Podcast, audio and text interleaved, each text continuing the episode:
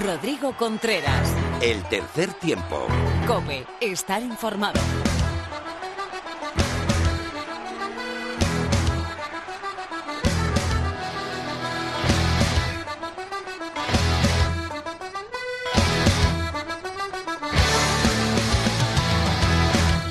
Hola, ¿qué tal? Nueva entrega del tercer tiempo en la cadena Cope, nueva entrega de tu programa de rugby en la radio.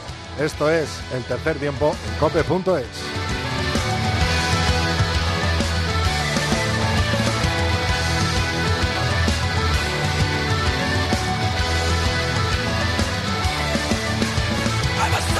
capítulo de hoy, el 192, tendremos a José Ignacio Tiki Chausti analizando la actualidad del Seven y, e inaugurando nuevo cargo como director eh, técnico de esa Academia Nacional del Seven Español. También nos visitará Fermín de la Calle en plena promoción de su libro Con fina desobediencia y junto a él en la tertulia Felipe Rodríguez desde Alcalá.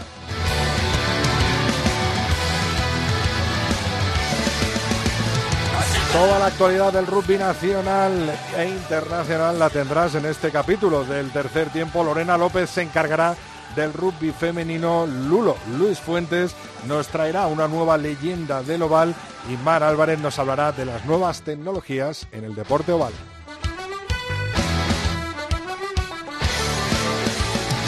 A la técnica Javi Rodríguez y José Colchero y en nuestras redes sociales te esperamos para que nos escribas lo que quieras. Estamos en Twitter como Tres Tiempo Cope con número, nuestra cuenta de Facebook es Tercer Tiempo Cope y el mail es el tercer tiempo arroba cope punto es. Javi, cuando quieras.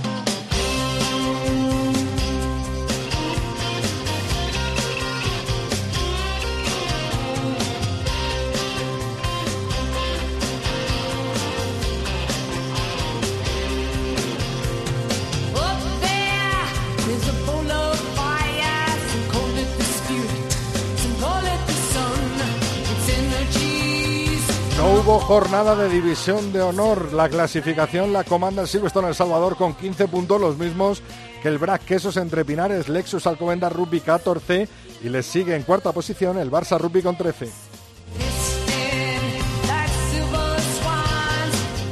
En la quinta posición, Unión Esportiva Samboyana, 12 puntos, los mismos que Ampordicia, Aldronergía Independiente, séptimo con 10.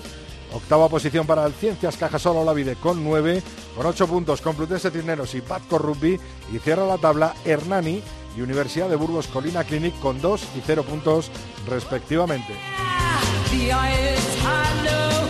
Este fin de semana vuelve la División de Honor, vuelve la máxima categoría a nivel nacional con los siguientes emparejamientos en su quinta jornada. Universidad de Burgos Colina Clinic contra Lexus Alcomenda Rugby, Unión Esportiva Samboyana contra Hernani Aldro Energía Independiente Rugby Club contra Silvestre El Salvador, Ampordicia contra Patco Rugby, Complutense Cisneros contra Barça Rugby y Braquesos entre Pinares recibe al Ciencias Cajasolo La Vida.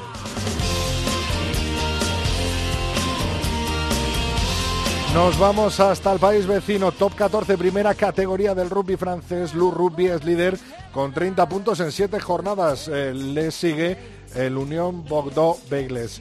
Cierra la tabla el Brip con 12 puntos, los mismos que Agen, y está Francés con 9 puntos. En la segunda categoría del rugby francés, el Pro de 2, 25 puntos en 7 jornadas para Grenoble. Bessiers es segundo con 21 puntos, los mismos que Ojoné. Cierran la tabla el Buen Normandy Rugby con 9 puntos, los mismos que Aurillac y el Valence Romance con dos puntos. Este fin de semana comienza la Gallagher Premiership y en la Guinness Pro 14 se han disputado ya tres jornadas. Conferencia A, Toyota Chitas 15 puntos, los mismos que Leinster Rugby y cierran esa conferencia A Ospreys con 5, los mismos que Glasgow Warriors y Cebre Rugby los italianos con un punto. En la conferencia B de la Guinness Pro 14, Scarlett es primero con 13 puntos y le siguen de cerca Kona Rugby, Master Rugby con 10 puntos. Cierra la tabla Benetton Rugby con 2 puntos y Suzu Southern Kings con un punto. Y por último, ya tenemos cuartos de final en el Mundial. Sí, los grupos han quedado de la siguiente manera. Grupo A, Japón primero, 19 puntos, Irlanda segundo con 16, Escocia tercero con 11, Samoa cuarto con 5 puntos. Y Rusia quinto con 0 puntos. Grupo B para primera posición para Nueva Zelanda con 16 puntos, Sudáfrica 15, Italia 12, Namibia y Canadá cierran ese grupo B con 2 puntos. Grupo C, Inglaterra, primera posición, 17 puntos, Francia 15 puntos, Argentina 11, Tonga 6 y Estados Unidos 0. Por último, en el grupo D, Gales ha sido primero con 19 puntos, Australia segundo con 16, Fiji eh, tercero con 7 puntos y cierran ese grupo de Georgia con 5 y Uruguay con 4. Pasan a cuartos de final Japón, Irlanda, Nueva Zelanda y Sudáfrica, Inglaterra y Francia y en el grupo de Gales y Australia. Hasta aquí la actualidad del rugby internacional. Vamos ahora con las chicas.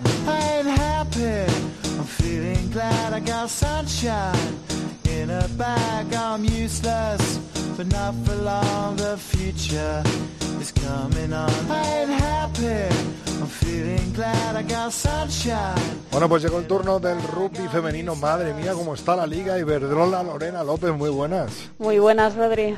Eh, ¿Pensabas que iban a estar las que están arriba y las que están abajo?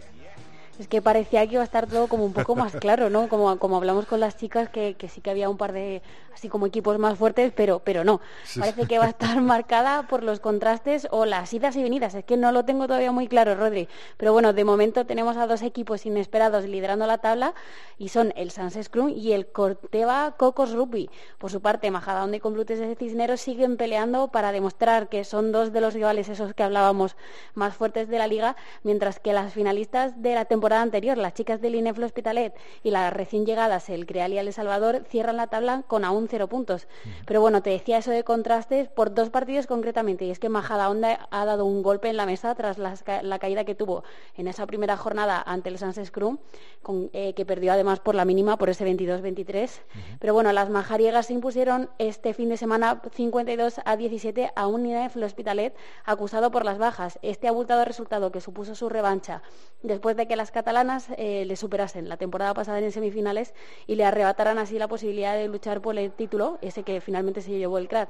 Pero bueno, otro abultado resultado lo vimos en el marcador del Pepe Rojo en el encuentro que enfrentó al Creal El Salvador y al Sans Scrum. Las recién llegadas a la máxima competición nacional sufrieron su segunda derrota una en la que no dejaron su marcador a cero gracias a una patada a palos de Carmen Carmona. El, finalmente quedó un 3-54. A las vallisoletanas se le está haciendo un poco difícil eso de acoplarse a la competición y creo que más que falta de calidad, sobre todo el problema que hay es de seguridad porque ante el Sunset de Scrum se quedaron muchas veces cerca de marca pero no conseguían eso, de transformar ese trabajo en puntos. Y aquí sin puntos, Rodri, no, vamos a ningún lado. Cuando llegas hay que marcar irse con puntos. Eh, bueno, sin tanta diferencia de puntos, pero sorprendiendo a los seguidores del Omega, las chicas del Olímpico de Pozuelo cayeron 17 a 0 en la casa de las Cortea Cocos Rugby aunque las sevillanas solo tienen un año de experiencia en la máxima categoría, han demostrado que se han acoplado a la perfección a la, eh, liga y que las incorporaciones que han hecho durante este verano, entre los que se encuentran la neozelandesa Sasa Halmes Mahuika, han encajado en un equipo que promete, mm, Rodríguez, dar mucha guerra más de la que dio el año pasado. Y bueno, el partido más ajustado de la, de la jornada lo protagonizaron mm, dos de los grandes en un partido que fue otra reedición de la otra final, semifinal de la temporada pasada la que enfrentó al Complutense Cisneros y al CRAT Universidad de La Coruña. Esta vez cayó del lado de las colegialas quienes ganaron por la mínima, 13-12, y es que el encuentro lo decidió al pie en Aracacho, quien consiguió anotar una patada a palos en el minuto 30 y que fue lo que proporcionó ese punto extra y lo que supuso la victoria para las suyas. Pues sorpresa en la Liga Iberdrola, vamos a hacer resumen de marcadores y clasificación tras estas dos jornadas en la Liga Iberdrola. Crealia El Salvador 3-54, Sans Scrum, Corteva Cocos Rupi 17 0 Olímpico de Pozuelo, Complutense Cisneros 13, 12 CRAT Universidad de La Coruña, Majadahonda 52, 17 Inefli Hospitalet. Esto significa que el Sans Scrum y Cortea Cocos Rupi lideran la clasificación con 9 puntos. En una tercera posición está el Complutense Cisneros con 8, en cuarta Majadahonda con 6, el quinta Olímpico de Pozuelo con cinco, le siguen la sexta, CRAT Universidad de Coruña con un solo punto, en la séptima Inefle Hospitalet con cero y en la última y la octava posición el Creal y El Salvador con cero. Qué raro se hace ver, ¿eh? Al CRAT Universidad de Coruña con un punto y Inefle Hospitalet con cero. Estoy convencido que, empezarán. Acabamos de empezar. Eso es, que empezarán en la senda de la victoria y ganarán eh, muchos partidos los dos finalistas eh, del año pasado. Muchas gracias, Lorena. A ti, Rodri. Rodrigo Contreras. El tercer tiempo. Cope, estar informado.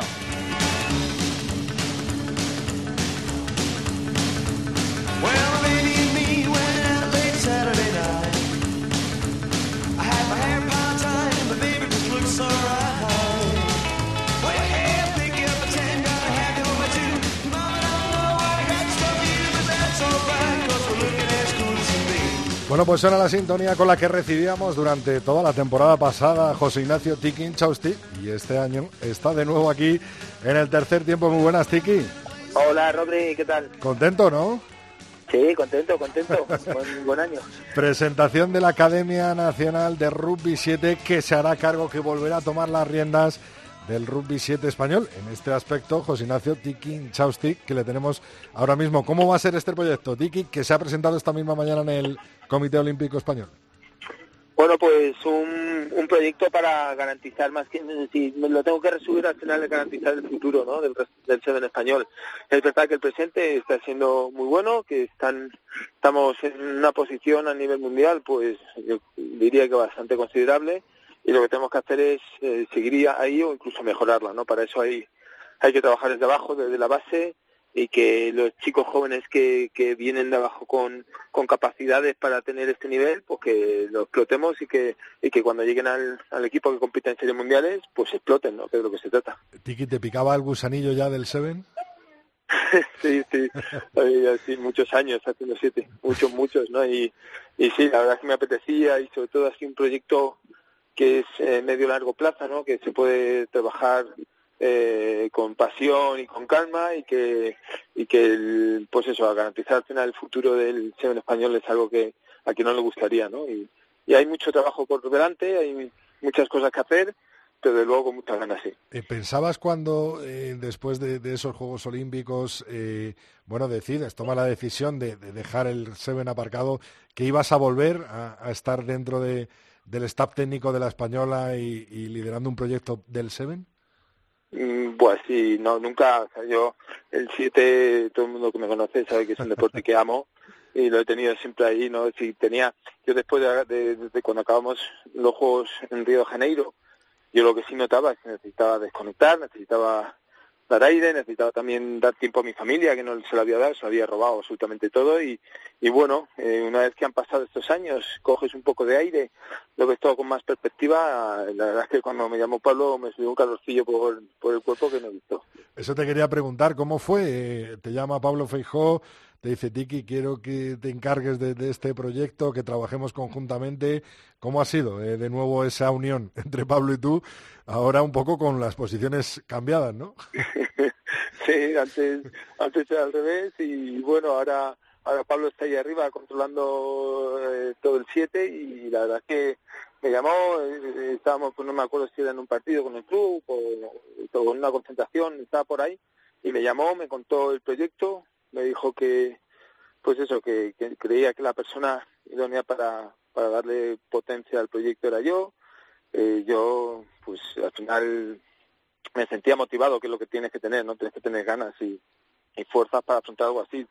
Ten en cuenta que es un proyecto a, a cuatro años mínimo, ¿no? Entonces, bueno, tienes que cargarte de, de energía y, y empezar a empezar poco a poco con, con las miras puestas en objetivos grandes, pero eh, yendo paso a paso, ¿no? Muy despacito. ¿Y Alcobendas, Tiki? Alcobendas igual, al final la academia es una academia que se realiza todos los entrenamientos en Madrid, está concentrado en Madrid, con lo cual yo eh, por la mañana se lo dedico a la academia, por la tarde al club, se, se, compen se compenetra bien, no, no hay en cuestión de horario no hay problemas, hago un torneo como el de este fin de semana que se me solapa, pero bueno, todo muy salvable. Ajá. El club, el club está bien estructurado, el club eh, está en buenas manos, así que todo bien. Eh, Pablo ha dicho esta mañana en la presentación en el Comité Olímpico, donde había muchos de los jugadores que, vas a tener en, tu academia y otro de las grandes realidades del, del Seven español, que este proyecto estaba fundamentado en tres pilares. Uno, en la permanencia en la élite eh, mundial eh, del Seven, como son las Seven World Series. Dos, eh, esa, esa, primera o esos dos primeros torneos nacionales de Seven que hubo el año pasado y que se repetirán este año y que se van a ir mejorando. Y la tercera, esta academia. realmente al final es un todo, ¿no? Las tres cosas conforman un todo, ¿no? Claro, exactamente, Rodri. Eso al final es tener una gran estructura, ¿no? No, no son no son zonas parceladas, como dices tú, es un todo, lo que pasa es que cada uno con unas funciones y con unos trabajos muy específicos, ¿no? Pero al final el, el resultado final es siempre el mismo, ¿no? Es tener a España siete en la élite la élite mundial y compitiendo por cosas y, y con un objetivo muy claro que es el 2024 que son los Juegos Olímpicos que, que es un es una meta que tenemos todos ahí que los chicos jóvenes están empezando a asimilarla y que, y creo que tiene que ser un objetivo para el rugby español importante. Tiki, para terminar, eh, empezamos ya, ya, ya mismo las Seven eh, mundiales, las serie, las Seven eh, World Series mundiales con el primer torneo. Estaba hablando con Paco Hernández, el capitán de, la selección. Veía muy importante estas dos primeras fechas. ¿Cómo lo ves tú? yo lo veo que los dos primeros torneos, sobre todo, son flojos para todos los equipos del hemisferio sur, ¿no? Si te das cuenta, todos, todos, todos los primeros torneos, el Dubai y el siguiente, son torneos en los que los del hemisferio sur sacan malos resultados. Ahí siempre, pues Inglaterra ha ganado muchas veces en Dubai, equipos, ¿no? Del hemisferio norte, y yo estoy con Pablo. Yo creo que son dos torneos en los que hay que rascar muchos puntos, que aparte de porque creo que puede ser un buen momento para apretar, creo también que da un colchón, ¿no? De tranquilidad para afrontar la siguiente serie, no lo mismo ir con ese pues, con esa con esos nervios no de tener que conseguir puntos porque si no te empiezas a ver abajo y abajo y abajo y necesitas remontar que estar ya en las dos primeras series tener ahí un colchoncito que te da te da ir afrontando los siguientes torneos con, con más tranquilidad no con más calma. Yo creo que sí son tiene que ir Pablo tiene que ir paso a paso, los dos primeros torneos son muy importantes y hay que ir a rascar puntos. Después de eso ya, ya se plantearían otros torneos. Sí.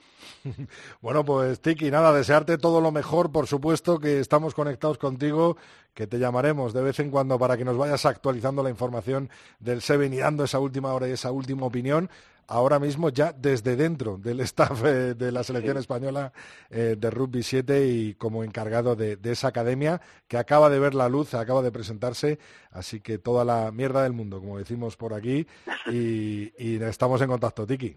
Muchas gracias, Rodri. Un abrazo.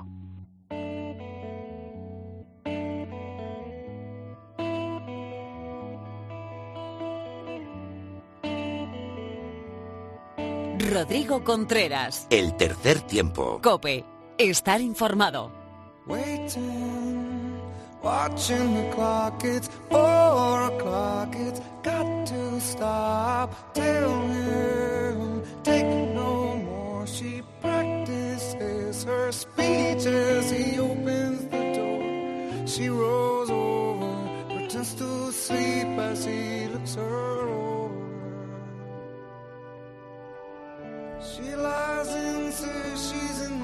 Bueno, con la voz de Eddie con los Pearl Jam, nos vamos hasta Barcelona. Allí está nuestro compañero Fermín de la Calle presentando pues su flamante libro, nuevo libro, con fina desobediencia, que allá donde va triunfa. Muy buena, Fermín. Y y cortaron hasta el ave. Fíjate. Se ha pacificado todo, llegaste y se pacificó todo para ir a la presentación de Confina de Desobediencia, ¿no? Sí, el Bruce Semana y Alberto se levantaron la voz y ya parece que está todo más tranquilo. Una presentación que como en Madrid, como pudimos vivir en Madrid hace tan solo unos días, estuvo muy muy repleta de aficionados al oval y de gente amante a este deporte, ¿no, Fermín? Sí, a ver, teníamos íbamos un poco con trampa porque ya San Boy es más fácil para hablar de rugby y la verdad es que la gente se mm, acercó a la presentación. Eh, tuve la suerte otra vez, mil gracias a los que participaron en ella, empezando por Santi Jiménez, que fue el maestro de ceremonia y un tío muy divertido, compañero del AS aquí en Barcelona. Vino John Carlin, que le apareció en su agenda, hizo un hueco para venir porque le apetecía pasarse por San Boy, y luego Bruce y Alberto, que estuvieron muy divertidos contando muchas anécdotas eh, y contando cosas de esas que, hacen reír y hacen el rugby un deporte muy especial, con lo cual lo pasamos muy bien y bueno, el libro vuelve a ser otra excusa para seguir hablando de, rugby y, de darle un poquillo de visibilidad, que al final era la intención con la que se escribió. Buena tarde de rugby la que pasaste ayer y la que vas a pasar hoy en Barcelona, ¿no? Sí, sí, hoy también, hoy presentamos aquí en Barcelona y mañana en Zaragoza, hoy será en la librería Más Bernat y bueno, pues em, hoy tengo la suerte de sentarme con Raúl Gimos, que es uno de los periodistas que más eh, visibilidad le ha dado al rugby aquí en Barcelona, y con eh, David Torras, otro periodista que además fue medio melé de, de la Samboyana y que, bueno, pues nos reiremos también y contará muchas anécdotas que ha vivido aquí y, bueno, pues hablaremos también del, del libro. Eh, la semana que viene continúa la gira, ¿no, eh, Fermín? Y ya vas por la segunda edición del libro, ¿puede ser? Sí, eso es, sí. Afortunadamente la acogida fue muy buena y en 15 días eh, se agotó la primera edición, ya estamos con la segunda, a ver si a base de gira agotamos también la segunda y nos pues, metemos en la tercera y el lunes vamos a Valladolid. O sea, está diseñada, gracias a la editorial del libro del Cao, que me ha ayudado en eso, eh, con bastante sensibilidad rumbera. Hemos empezado en San Boy, que era el sitio que había que empezar, ah. y la semana que viene vamos a Valladolid, que es impepinable que vayamos. Buena plaza también Valladolid. sí, vamos a ir al a la central, el, el, bar de Pablo y... la plaza del Salvador. Eso es, habitual del Chami. Eh, y vamos a contar allí con eh, Fernando de la Calle, por los queseros, al bar Enciso, por los chamizos, eh, lo va a presentar Eduardo Blanco, que fue jefe mío en la Serie de Salamanca durante mucho tiempo, tengo mucha amistad con él, y tenemos la sorpresa de que se va a apuntar también el alcalde, Oscar Puente, que le dejamos caer la idea, y la verdad es que tengo que decir que eh, está todo el mundo mm, súper, mm, acogen muy bien las invitaciones y muy receptivos y eso tiene que ver mucho con el rugby. Cuando le dices que vas a presentar un libro de rugby, todo el mundo está encantado de participar. Se apunta al carro, ¿no? Claro, todo el mundo se apunta porque eh, por la buena imagen que hay, por el espíritu que, que, tiene nuestro deporte y también te digo, por las cervecitas de luego que todo el mundo está deseando en el tercer tiempo. Oye, Fermini, me imagino que irás a alguna ciudad más, de momento esas, digo por la eh, gente que nos está escuchando y que diga, oye, que venga para acá. Sí, a ver, esto lo organiza la editorial con las librerías, entonces los gastos del transporte, el alojamiento y tal corre de parte de ellos, entonces yo no puedo apretar eh, mucho, yo soy, un poco a la expectativa, pero sí que se ha hablado del País Vasco hacer una gira como esta de tres días e intentar hacer, eh, si podemos, Donosti, Bilbao y, y Pamplona, porque hay interés de librerías y bueno, parece que podría salir y luego evidentemente yo me organizaré la propia casi por el sur y haremos Sevilla, Jerez por supuesto, eh, Huelva también les debo acercarme y bueno pues ya intentaremos organizar otra por allí, pero la verdad es que están yendo bien, eh, yo creo que a la editorial le está gustando porque la gente que está acudiendo a, las mesas invitados son gente que también le da mucho posicionamiento y visibilidad a la editorial y yo creo que por ese lado eh, podemos seguir estirando un poco el chicle, que al final yo me lo estoy pasando muy bien. O sea, he disfrutado mucho escribiéndolo y estoy disfrutando más Ahora todavía con estas cosas. Claro, claro. bueno, pues esto pinta muy bien, Fermín. Eh, no sé si sigue ahí, si nos ha abandonado, pero Felipe Rodríguez habrá que llevarlo al Alcalá Fermín, ¿no? Aquí estamos, hombre, sabe que está invitado cuando quiera y que si se lo está pasando bien en cualquier lado, pues imagínate aquí. Bueno, pues mira, puede ser buena para cuadrar con la final del Mundial o algo así, ¿no? Eh, Felipe, pues seguro que algo tienes organizado, ¿no? Estamos en la, en la cuna de la obra cumbre de la literatura universal, o sea que no me, se me ocurre mejor sitio para presentar un libro. Sí, además, además, yo creo que de los desobedientes más finos que conocemos, Felipe Rodríguez es uno de ellos. Le va al pelo el título Felipe. Bueno, Felipe, ¿cómo, ¿cómo estás viendo el Mundial? ¿Cómo ves esos ocho equipos y sobre todo a Japón? Esa victoria ante Escocia y ese tifón eh, que, aunque lo tenían previsto, pues se cargó tres partidos del Mundial.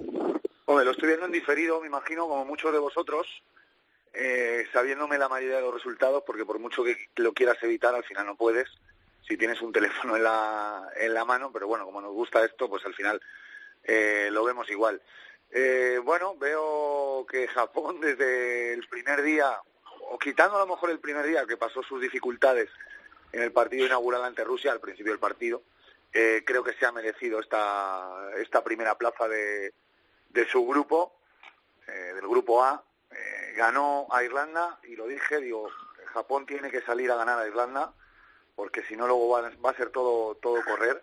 Ganó a Irlanda, eh, se le puso eh, no se le puso de cara aún ganando al favorito el grupo incluso perdiendo con Escocia eh, podía quedarse fuera. Ganó también a Escocia. Al final ha ganado todos los partidos de su grupo que por cierto cosa que solo ha conseguido Gales porque en el resto de grupos sabéis que hay partidos suspendidos por tanto 4 de 4 para, para Japón Es verdad que los All Blacks han empatado uno, ¿no? eh, bueno, los All Blacks, sí, claro, eh, les dan por empate uno, obviamente, contra, contra Italia, pero a lo, a lo que te iba, eh, que Japón creo que nos ha ofrecido un rugby de movimiento evolution, vamos a, a llamarle, porque no nos vamos a comparar con su rugby, por mucho que a nosotros nos guste el rugby de movimiento en España. Creo que tiene un, dos alas que son unos estiletes y que son perfectos finalizadores del juego rápido que está imponiendo Japón. Y eso, que Tamura, el, su pateador, eh, está fallando patadas.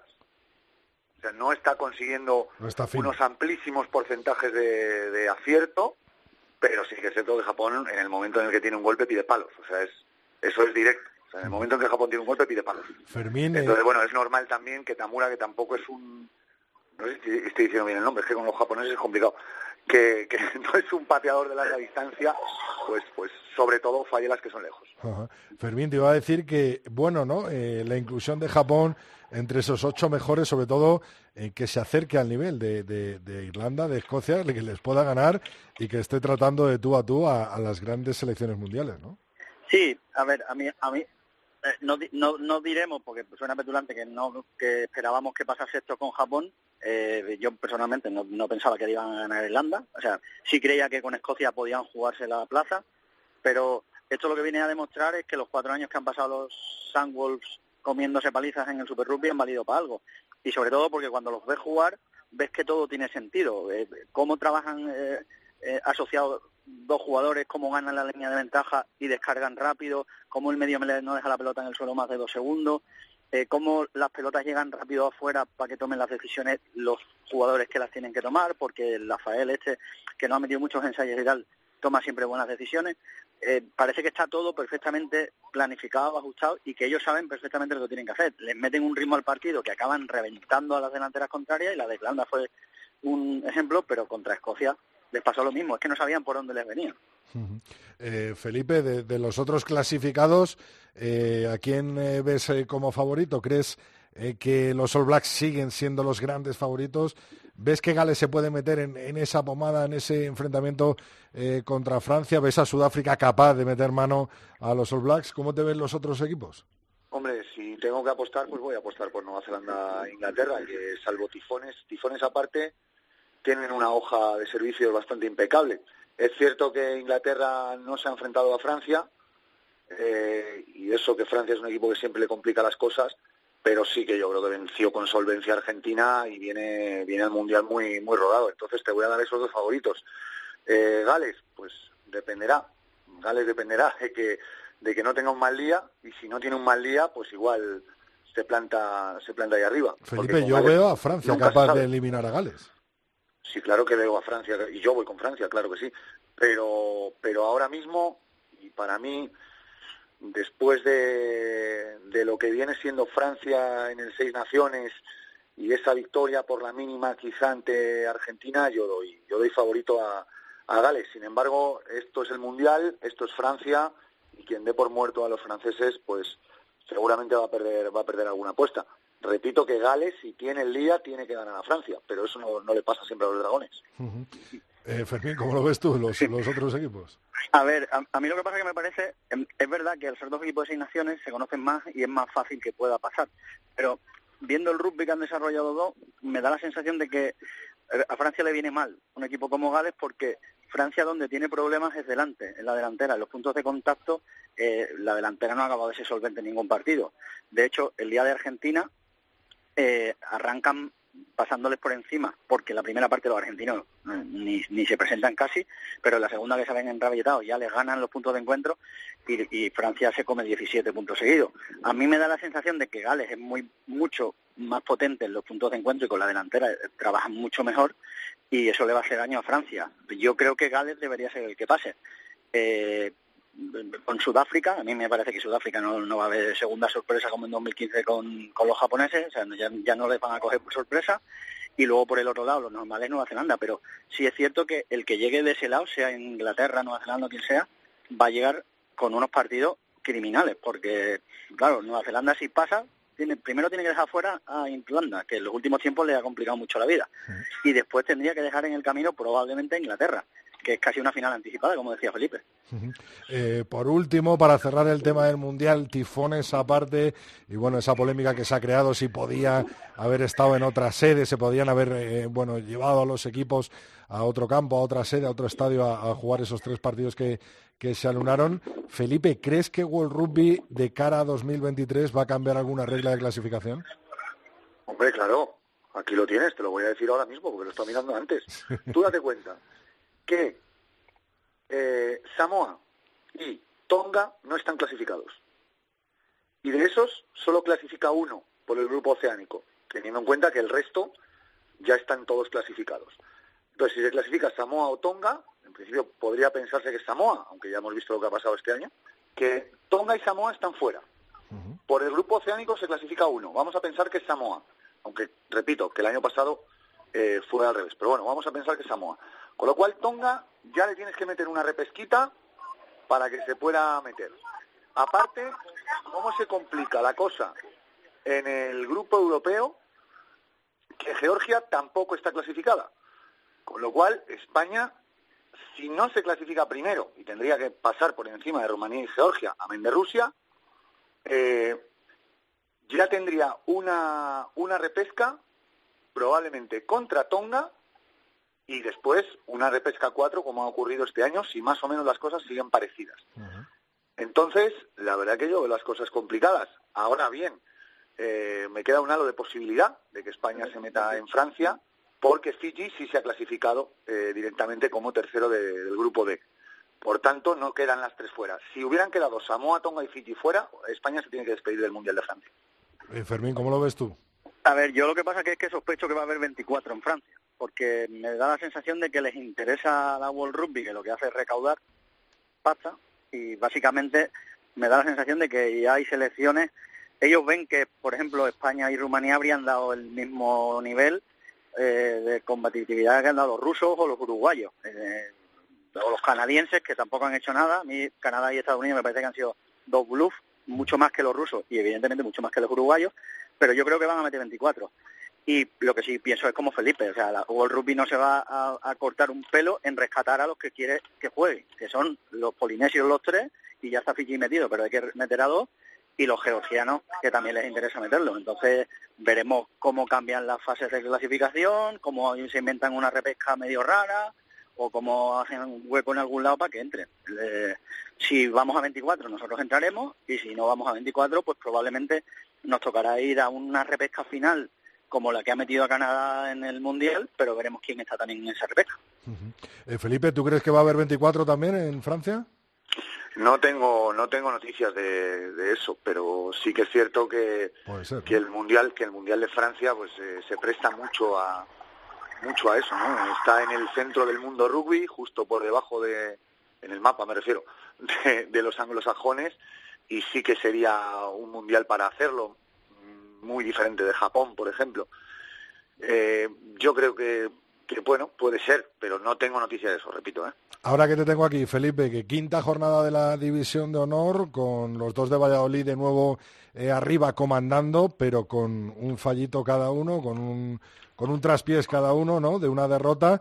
¿Cómo ves esta quinta jornada? Eh, Burgos, Alcobendas, Samboy Hernani, Aldro Energía Independiente, Silvestre El Salvador.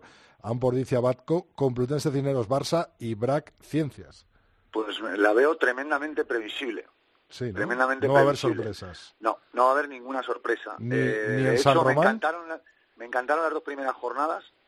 Me encantaron. Pensaba que estábamos ante la liga más emocionante de la historia, o de los últimos años, vamos a llamarle. Pero si miras la clasificación ahora mismo, podría quedar a final de temporada perfectamente así. Quizá un cambio entre los dos de Valladolid, ¿por qué no? Que en vez del Salvador líder fuera el Quesos. Eh, Alcobendas va a ser casi, casi seguro eh, tercero. Y luego entre Barça, Samboyana y Ordicia se van a jugar esos puestos de, del playoff, a lo mejor con Alcobendas. Pero el resto, mm, yo creo que si acaso algún cambio por abajo, pero según está la clasificación hoy por hoy, antes de jugarse la quinta jornada, va a ser muy parecida a lo que a lo que pase a, a final de temporada. Repito que puede que haya más cambios por abajo que por arriba. Por eso te digo, por abajo ves a Ciencias, Cisneros, Batco y Hernani y Burgos ahí peleando, ¿no? Por, por salir de esas dos plazas. Mm, Yo creo que Burgos va a tirar para arriba.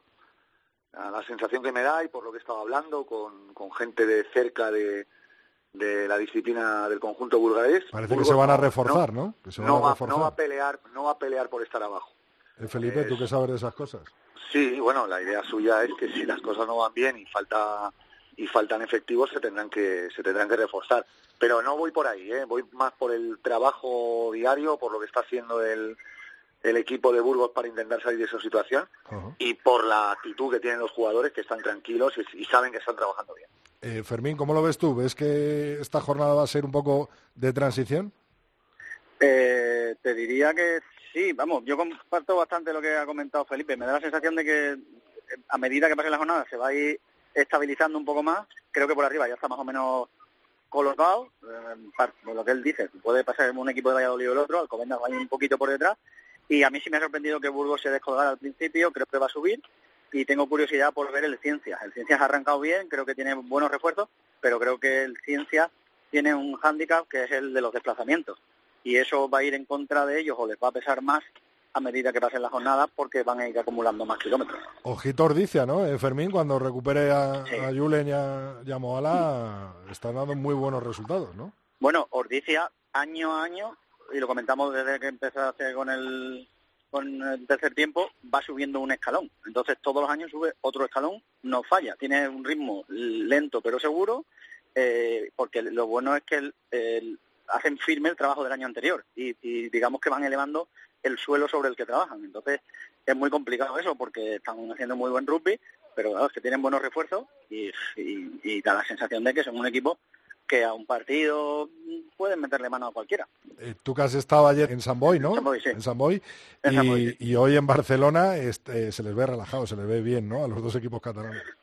Sí, eh, evidentemente, bueno, Zamboy miran un poco más arriba si pueden, el Barça poco a poco también va intentando cada vez ser más ambicioso, pero sí, ellos creen que van a estar ahí en la pelea, Eh, yo con la gente que hablé ayer estuve con AFA, eh, además de con Albert Malo y tal, estuvieron jugadores del- de, la Samboyana y bueno, están contentos con el trabajo que se está haciendo, creen que hay buen equipo y que si no pasa nada pueden estar peleando en las posiciones del playoff y por qué no dan un susto.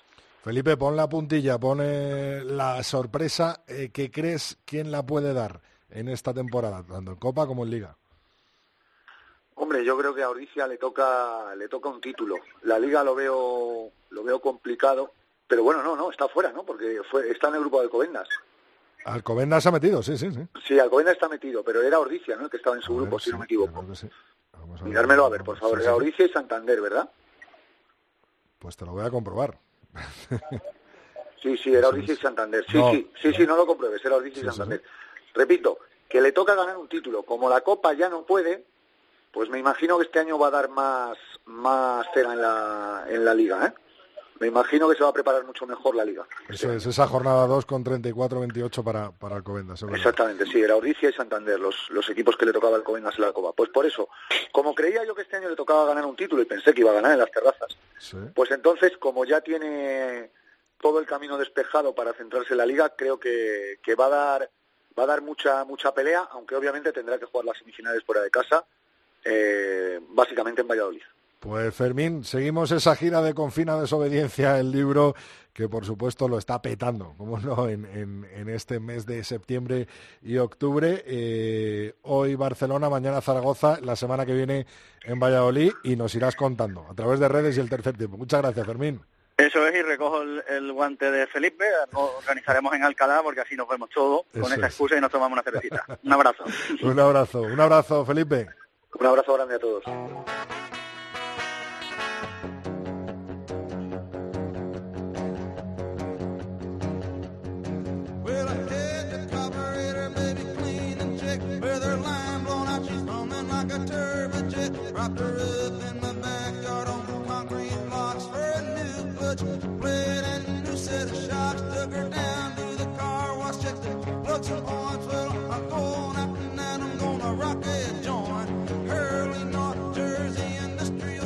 una semana más nos acompaña en el tercer tiempo Luis Fuentes con una nueva leyenda del oval que está dando sus últimos coletazos, pero que nos ha dado grandes y grandes momentos. Yo creo que esta vez nos trae un 2 por 1 Hola Luis, ¿qué tal? ¿Qué tal? Pues sí, estamos de rebaja, dos por uno. Además, por el precio de uno. Y nos vamos al país vecino, nada más y nada menos, ¿no? A Francia, tenemos dos jugadores de los importantes en Francia que se retiran después del Mundial. Como se nos empiezan a quedar ya pocas fechas de Mundial, que ya estamos con la angustia de que esto se acaba, bueno, que se acaba, todavía queda lo bueno, pero cada vez queda menos, pues intentamos aquí juntar eh, dos en uno, que nunca viene mal. Ajá. Vamos primero con Luis Pecamol, por ejemplo. Pues sí, llevamos uh, hablando de unos cuantos ochos que se han retirado. Ajá. Luis Picamol, eh, Luis Picamol, francés, con aspecto de número 8. Este, Sí, este total. encaja en los canon, ¿eh? Unos metro 92, 115 kilos, 33 años tiene, algunos aguantan un poquito más, pero yo creo que Picamol está ya con ganas de retirarse, va a tener una carrera eh, también complicada. Eh, 81 caps con Francia eh, y un jugador que ha destacado siempre por su potencia, movido siempre muchos kilos con muchísima fuerza. Quizá por eso yo creo que el paso del tiempo es un poco más complicado de gestionar, porque siempre hemos, hemos visto en Picamol un jugador enorme, mucha fuerza, mucha agresividad, a veces pasándose un poco de vueltas. eh, pero bueno, parece que ya tiene claro que sus días eh, en la selección francesa acaban, así que invitado a esta sección. Eh, es un jugador que siempre ha sido temido, ¿no? Eh, ha impuesto mucho verle en el campo y eso que se dice, mejor que juega a tu lado que en contra, ¿no? Pues sí, jugador muy grande, muy fuerte, en un puesto en el que sale rápido de las melés y tiene acceso rápido a los jugadores en la línea y le hemos visto tomándose la justicia por su mano unas cuantas veces. Esto siempre Francia siempre ha tenido, sobre todo antaño, ¿no? Cuando era hablábamos de otro rugby, esa tradición de jugadores que iban un poco al límite. Bueno, este Picamol parece que es un hombre de tradiciones y en muchos partidos ha quedado ahí justo al borde de lo que es legal un tipo duro en el campo, un tipo duro que, remite a un rugby de antes y que ha tenido a veces problemas precisamente por eso. Eh, incluso ha llegado a desesperar, ¿no? Algún entrenador suyo en, en Francia. eh, de hecho, ha bueno protagonizado varios episodios. ¿Tienes algún ejemplo, no? Sí, de hecho es alguien que ha tenido algún, si veis alguna entrevista por ahí que hay en YouTube, hay entrenadores hablando de, cómo le han puesto ayuda de, con psicólogos y más que le ayuden para canalizar toda esa agresividad que tenía, que también se traducía en una cosa un poco rara porque Picamol tenía esa fama de estar muy activo en, en tramos del partido y en otros tramos estar totalmente desconectado, desconcentrado, entonces no le sacaba todo el partido a su potencial. Eh, su carrera tiene algún borrón, eh, el más recordado quizá en un partido contra Gales, en el que además estaba especialmente incómodo. Yo recuerdo haberlo visto en directo decir, este chico algo le pasa hoy. Eh, le mandaron a un, un sin-bin, quizá un pelín riguroso, pero se fue aplaudiendo al árbitro, a un irlandés, en el siguiente partido ya no fue convocado con Francia, ahí la Federación Francesa tomó cartas en el asunto, dijo que la camiseta azul del gallo tiene uno, un, una imagen que guardar y el rugby y el deporte, y en Francia en concreto, tiene unos valores que respetar, y ahí es un, uno de los episodios por los que se recordará Picamol, es por esa, ¿cómo decirlo?, esa actitud un poco futbolera de aplaudir al árbitro, que en, en el rugby no, no es algo No. que con lo que convivamos con facilidad. No. Así que, bueno, eso es resumen un poco la carrera de Picamol. Vamos, vamos a por un jugador más templado, eso sí, más equilibrado, como es Guilén Guiradó, ¿no? En la primera línea eh, del 15 del Gallo, que, que, bueno, que también lleva muchas caps en el bolsillo, muchas caps en, en la mochila y que siempre ha puesto ese punto más tranquilo, ¿no? Sí, este es un jugador con, con otra cabeza, ¿no? Eh, Guirado, nieto de españoles, que exiliados en la guerra civil. Eh, en Francia ha habido tradición de, de jugadores con apellido español, recordamos unos cuantos, quizá Pierre Albaladejo, Albaladejo para los franceses, que es un, uno de los iconos del rugby allí, pero Loren Rodríguez, recordamos también un ocho sí con bigotón, eh, Garbajosa, Camil López, que está jugando ahora y que es un tipo también, bueno, pues este es quizá con esa tradición de, de, de apellidos españoles en el equipo francés. Y además él habla muy bien de, lo que representa para él estar en, el equipo de Francia. Hay una entrevista muy buena de Mike Pierce, el revista H, hace unos un tiempo que dice que, que para él llevar esa camiseta representa la bienvenida que en aquellos años se dio a todos los exiliados españoles. Soy francés y crecí en Francia, este país que acogió a mis abuelos, así que cuando juego con Francia desde luego que pienso en ellos. Es una forma bonita de, de combinar el amor por el país de origen y el país de la camiseta que defiende. Me parece una frase que denota la personalidad de un tipo equilibrado y un tipo sensato. ¿no? Él es, eh, es nacido en Francia, muy cerquita de la frontera española, eh, de, la, de, la, de Cataluña. Eh, empezó en Perpiñán, el equipo que, de la parte catalana del país francés. luego jugó en Toulouse eh, llegó la selección primero pues, sin hacer mucho ruido no desde pequeño en quien se fijaba era John Alomu pero obviamente por su tamaño hablamos de un tío de un 80 110 kilos aproximadamente y muy móvil, pues otro, como hablábamos la semana pasada, este es un talonador moderno de libro y así es como, como ha pasado un poco a, o va a pasar la historia del equipo francés, ¿no? Me ha sorprendido mucho que me dijeras que su, su ídolo de pequeño era John Alomu, ¿no? Hay una entrevista por ahí también que en el que lo cuenta y yo creo que él mismo cuando lo dice levanta así un poquito una ceja como diciendo, claro, yo no... ¿Dónde voy yo? El mismo físico no, no tengo. Pero oye, eh, me parece un jugador, me parece un muy buen capitán. Yo lo he visto en algunas situaciones en que la cosa se ha puesto fea, me ha parecido siempre un tipo... Me ha gustado mucho cómo ha hablado con los árbitros, Mm, es un jugador de esos que yo creo que aprecias que esté en el campo, es bueno para sus propios compañeros, es bueno para los rivales, que haya, que haya jugadores que tengan un poco esta actitud. Y además, eh, un jugador que pese a su condición de primera línea es un tipo muy móvil y que ha conseguido eh, igualar el récord de placajes en un partido en el pasado Seis Naciones de 2018 con 31 placajes. Ahí es nada, ahí le tienes a, a ¿no?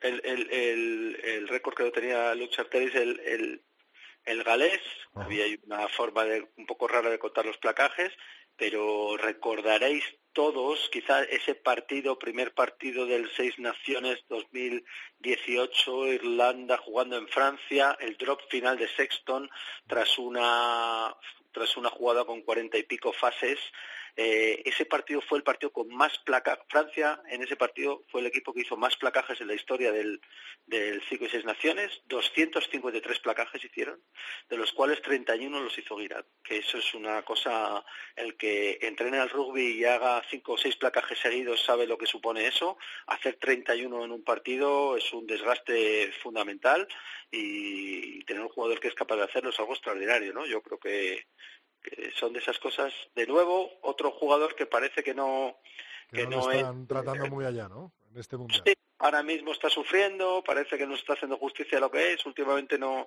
no está saliendo. Cuando miras sus números y miras lo que ha aportado y cómo se ha comportado, yo creo que es otro tipo de estos de, de ovación eh, en pie cuando se retire, que yo creo que se lo merece. Pues vamos a despedir como se merece a Guirado.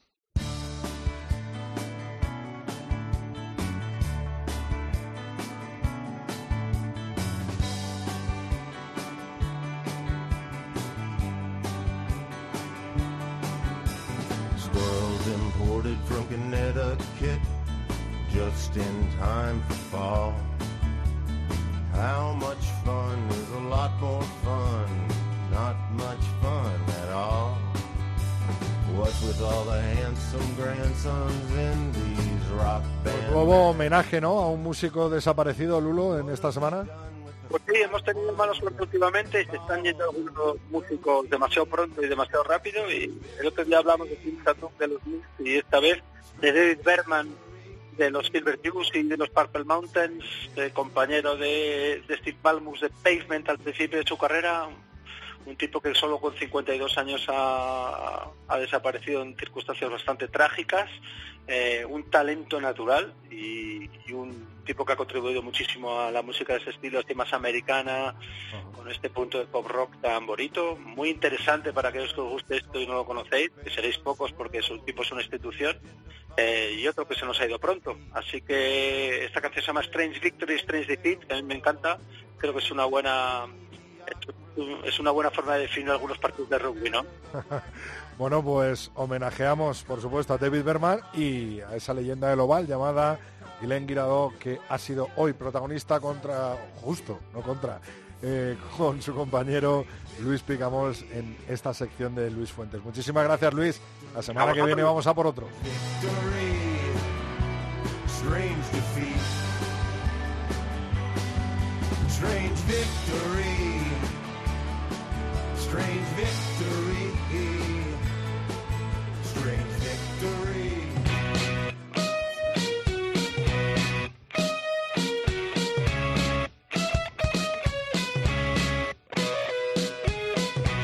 Rodrigo Contreras. El tercer tiempo. Cope. Estar informado.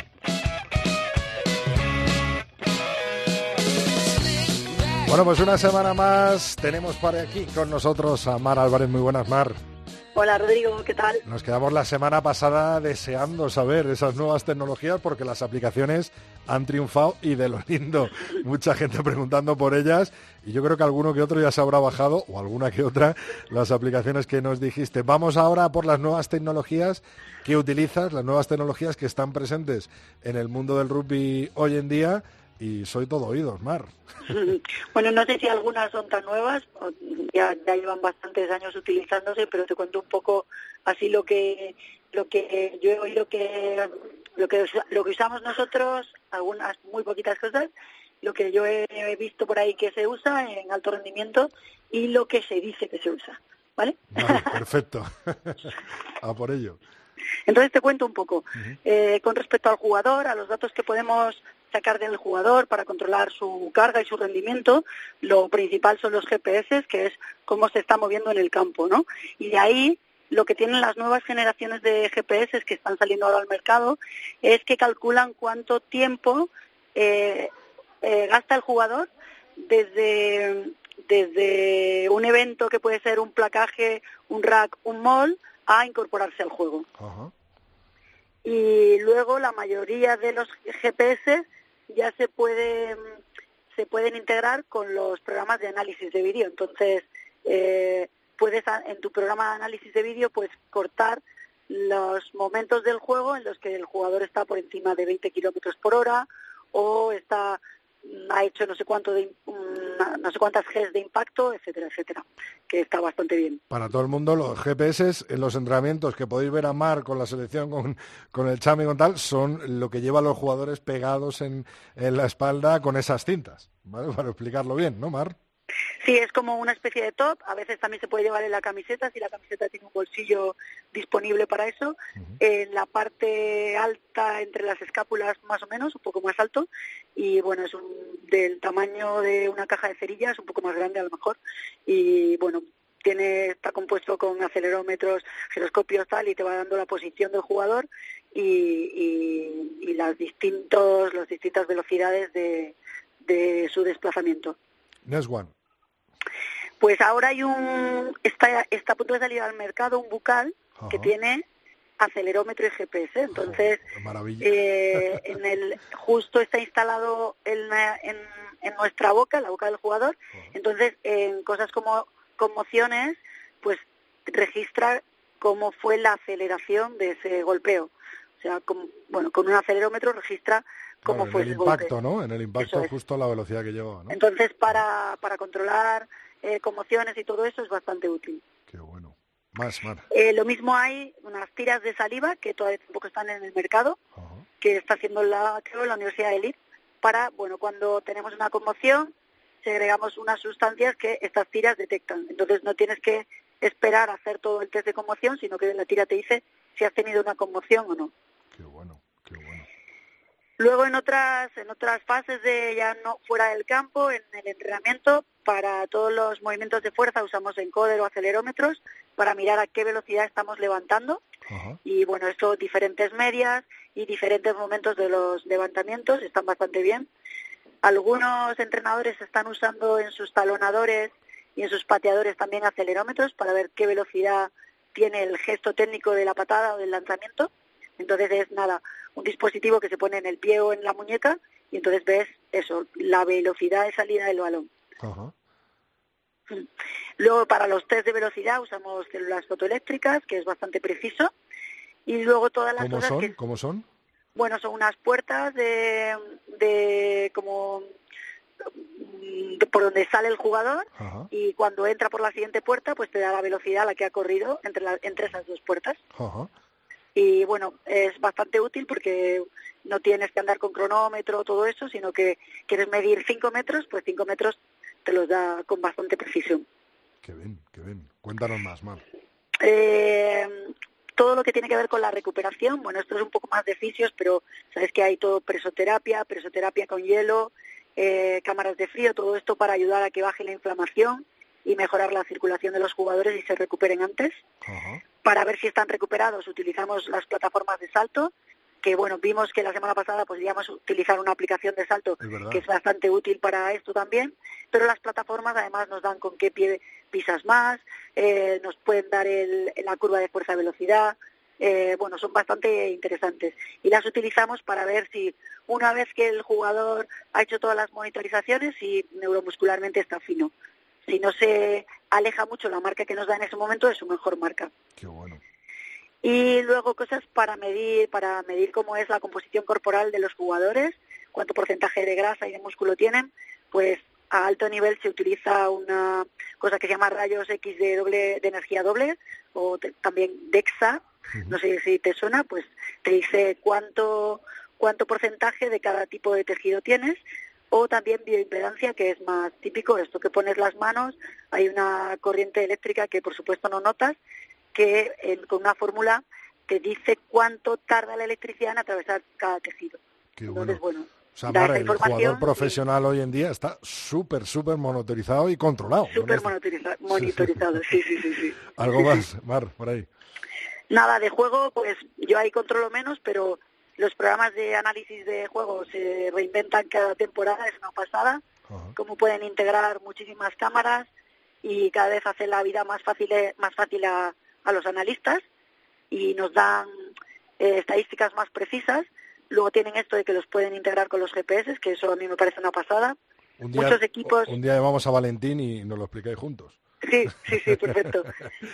Muchos equipos usan drones para grabar eh, los entrenamientos y los partidos. Los partidos menos, pero los entrenamientos sí. Y así tienen una visión global de del movimiento de, de la circulación de los jugadores y del balón desde arriba. Eh, y entonces para eso, por ejemplo, nosotros cuando lo hemos hecho, está guay ponerle a cada jugador una camiseta de un color y lo que ves es casi un videojuego, moviéndose colores por el campo que forman los grupos de jugadores. Claro, lo que capta el dron desde arriba eh, son los colores de los jugadores, no, no Sí, es bueno, depende de cuánto lo subas, pero sí, más o menos eso. Ajá. Y también de la, del ángulo que le pongas, pero si lo quieres muy vertical, puedes ver eso y es muy chulo. Y bueno, y luego, pues cámaras así también para análisis biomecánicos de gestos técnicos y eso, y creo que no, me dejo seguro un montón de cosas, pero más o menos eso es lo que se está utilizando ahora mismo en alto rendimiento. Si te acuerdas de alguna más, la ponemos en, en nuestras Vamos redes. a, a ver cómo cuándo nos llega a nosotros lo de las zapatillas de maratón. Eso. Estas que han salido este fin de semana, pero de momento no hay nada de eso en el rugby. Las tenéis pedidas ya, ¿no? bueno, Mar, pues muchas gracias de nuevo por, por estar un martes más con nosotros. El martes que viene volvemos a conectar. Un abrazo, Rodrigo. Adiós.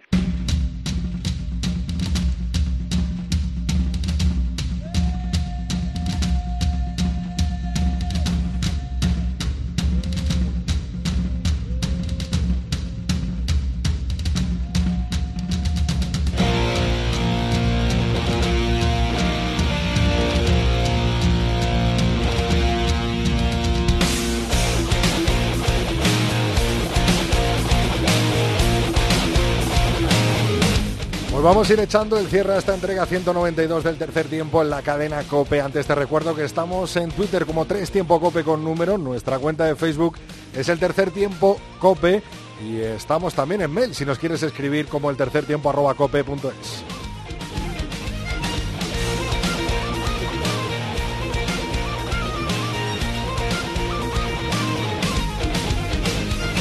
Muchos mensajes con las polémicas del Mundial, las diferentes polémicas, el tifón, los placajes, saltos, bueno, muchos hemos recibido también de esa presentación de Confina Desobediencia de nuestro compañero Fermín de la Calle, por supuesto, y Carlos Espósito Cabezas nos eh, hablaba de uno de los que ha acompañado, de los compañeros que ha acompañado a Fermín en esta presentación ayer mismo en San Boy, eh, Santi Jiménez. Y nos lo decía Oscar Martín también, presidiendo Santi Jiménez, pensaba que solo iría al tercer tiempo. Mensaje también para Mar Álvarez y sus aplicaciones. Jesús Moreno, nuestro Jesús, por supuesto, el pilier de la española, ha dicho, vaya brazatos eh, se gasta. Mar, muy interesante el podcast. Gracias Jesús, estamos siguiéndote muy cerca en esos Bulls de Andalucía.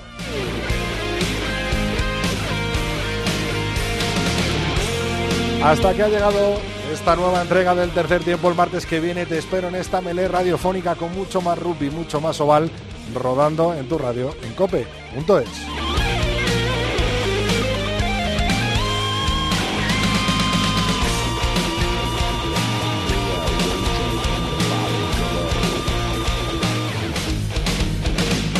Rodrigo Contreras.